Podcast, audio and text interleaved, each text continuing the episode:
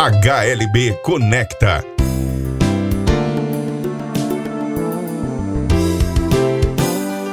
A série de podcasts que liga você aos principais temas do mercado. Olá, pessoal. Eu sou a Andréia Diniz, gerente de marketing da HLB Brasil, e você está ouvindo mais uma edição da nossa série de podcasts HLB Conecta, que aborda os principais temas da economia e finanças no mundo, né, no Brasil e no mundo. É, o presidente Jair Bolsonaro assinou uma MP que reedita o programa BEM, né, aquele programa que permite a suspensão e redução dos contratos de trabalho e salário, né. Essa medida já era esperada por ser um meio de contenção para os efeitos da Covid-19, mas qual será o real impacto dessa volta do programa, né? Para abordar isso, a gente chama hoje o nosso economista, Marcelo Fonseca, para falar um pouquinho com a gente sobre os impactos e as perspectivas que esse programa traz. Bom dia, Marcelo. Olá, André, tudo bem? Prazer, prazer falar com você e com todos que nos acompanham aqui no HLB Conecta.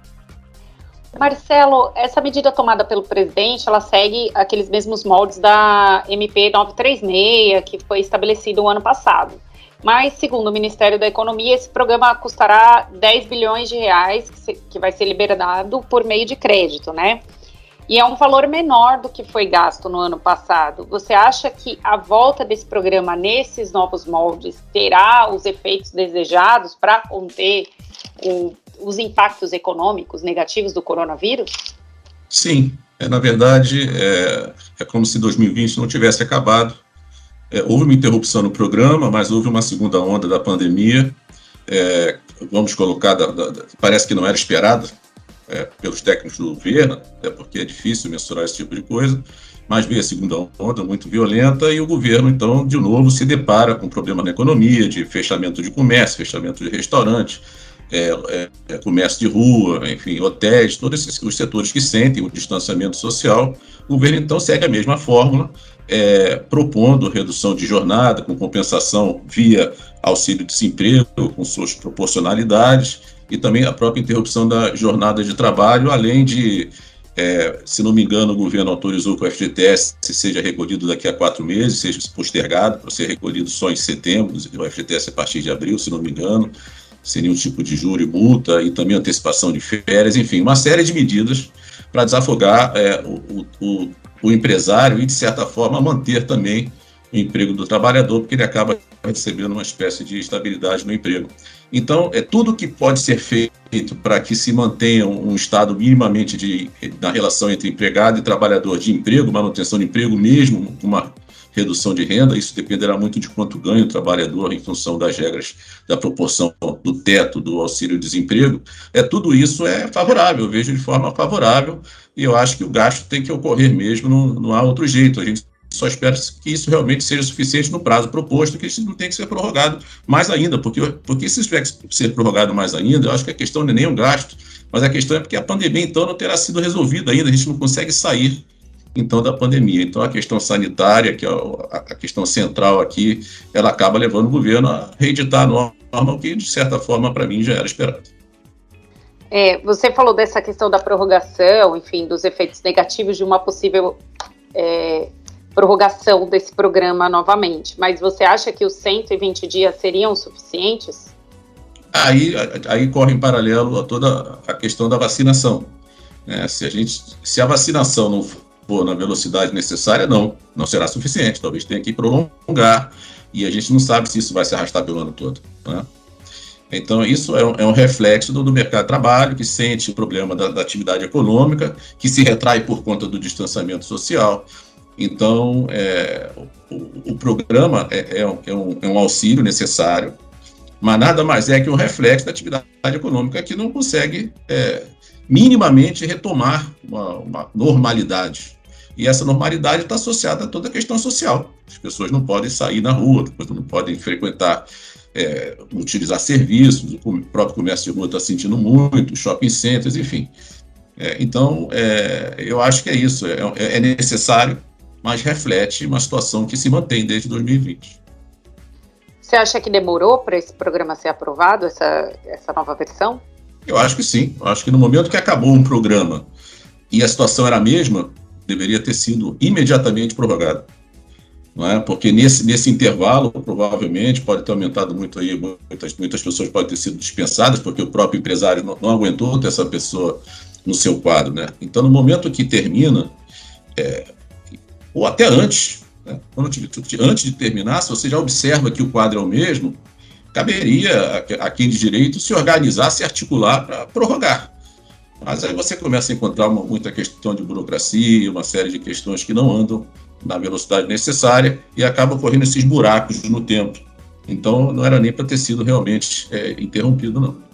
Uhum. a volta desse programa ela foi possível após a aprovação da Lei de Diretrizes Orçamentárias, né, uma mudança nessa lei que permitiu gastos temporários para o combate à pandemia, né, o governo ultrapassasse o teto.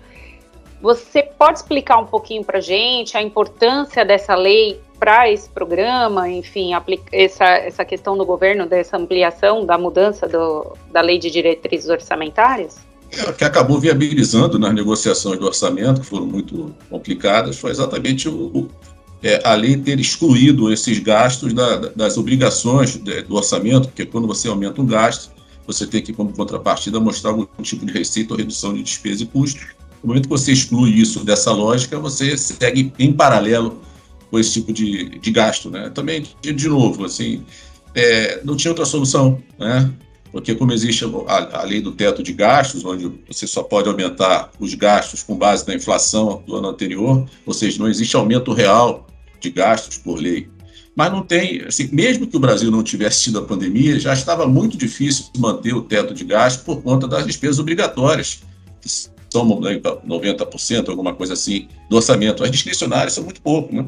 Então, então, o próprio crescimento disso orgânico já, já estava difícil antes da pandemia, daí a necessidade das reformas. Né? As reformas estavam sendo discutidas por conta exatamente da sustentabilidade do teto. É, aí veio a reforma da Previdência, depois teria que vir a reforma administrativa. Mas aí começa a pandemia, e de certa forma essa discussão fica de lado, quando ela deveria ter, ter ficado cada vez mais latente, mais relevante, mas acaba ficando de lado. Né? Então não tinha jeito. Então a única forma de não romper o teto é botar por fora. É, isso não vai entrar na, na, regra de que você tem que propor algum tipo de aumento de receita ou redução de custo. Então foi a forma que, que se encontrou para viabilizar tanto o bem como o Pronamp. Né? É, a gente vê que essa volta do programa ela vai ser benéfica, principalmente para os setores mais atingidos pela pandemia, como você comentou, comércio, bares, restaurantes. Mas ela é favorável para os dois lados? Ela é favorável para o colaborador e para o empresário, na sua opinião? Andréia, se, se o empresário fica entre ingressar no plano e, e dispensar, é melhor ingressar no plano, ter uma redução temporária ou suspensão, seja o que for, uma redução com algum tipo de 50%, e a, e a diferença é como uma proporção também de 50% do teto de gastos do auxílio-desemprego, mas é melhor do que estar desempregado. Então, sim, eu entendo que não tem, eu não vejo uma solução diferente dessa, porque o, governo, por um lado, ele está dando essa flexibilização e, de certa forma, fazendo alguma contrapartida é, com o auxílio-desemprego, e por outro lado ele tem o Pronamp também, que ele acaba auxiliando a empresa com financiamento longo, a custo baixo, coisa que normalmente o empresário brasileiro não tem. Não é? Mas o que a gente vai ver após isso tudo, apesar de que isso vai servir para que as empresas é, consigam sobreviver, mas vai ter um endividamento posterior que deverá ser é, compensado por algum tipo de crescimento econômico razoável. Não é? Mas a gente já não vinha crescendo antes da pandemia, não é? Então, nada garante que a gente vai voltar a crescer é, ou crescer como deveria estar crescendo antes da pandemia, após um momento desse tão complicado, né? Então, são, são muitas questões que, que, que na verdade, a gente está falando aqui do Pronamp, do micro e pequeno empresário, né? Hum. Que isso fica na cabeça do micro e pequeno empresário, são as preocupações que ele tem é, e essa preocupação se reflete na hora dele contratar, na hora dele investir, na hora dele ampliar a operação dele. Isso tudo também acaba repercutindo no próprio crescimento do PIB, no próprio nível de emprego da economia. Então, assim, são muitos desafios que a gente tem é, pela frente, mesmo após o, fim da pandemia, Acho que a gente vai ter muitos desafios para todos. É, você comentou bem sobre o Pronamp, era até minha última pergunta essa questão, mas eu queria ver com você também. Você acha que isso, a longo prazo, além de atrapalhar, enfim, essa questão dos investimentos, essa redução de crédito para pessoa física também vai ter esse impacto na economia? Porque a gente tem visto bastante matéria falando sobre isso. Redução de crédito para pessoa física? Isso. Olha, Além da, dessa ampliação, é, eu vi sim. que há uma ampliação para as empresas, mas também é essa questão de redução de crédito para pessoa física e tudo mais. Você falou sobre essa questão de investimentos e além da redução de crédito, qual seria a opção para alavancar a economia? Se você vê que a população também já está sem essa disponibilidade de crédito, é, tem a disponibilidade de crédito para o empresário, mas ele vai pensar a longo prazo, ele vai ter essa dificuldade de restabelecer.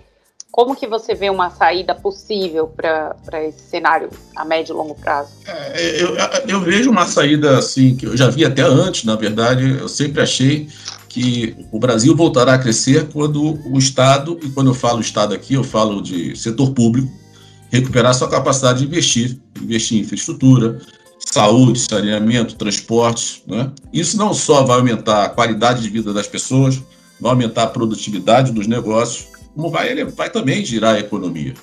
É, o fato é que o Brasil não cresce porque o setor público perdeu a capacidade de investir. Né? Então, então, no momento que o setor público recupera de uma forma, se vamos imaginar assim, grandiosa a sua capacidade de investimento, eu não tenho dúvida nenhuma que esse é o problema da economia brasileira. Mas eu não estou falando de, de um Estado forte, né? Assim, eu estou falando que o Estado tem condições de investir.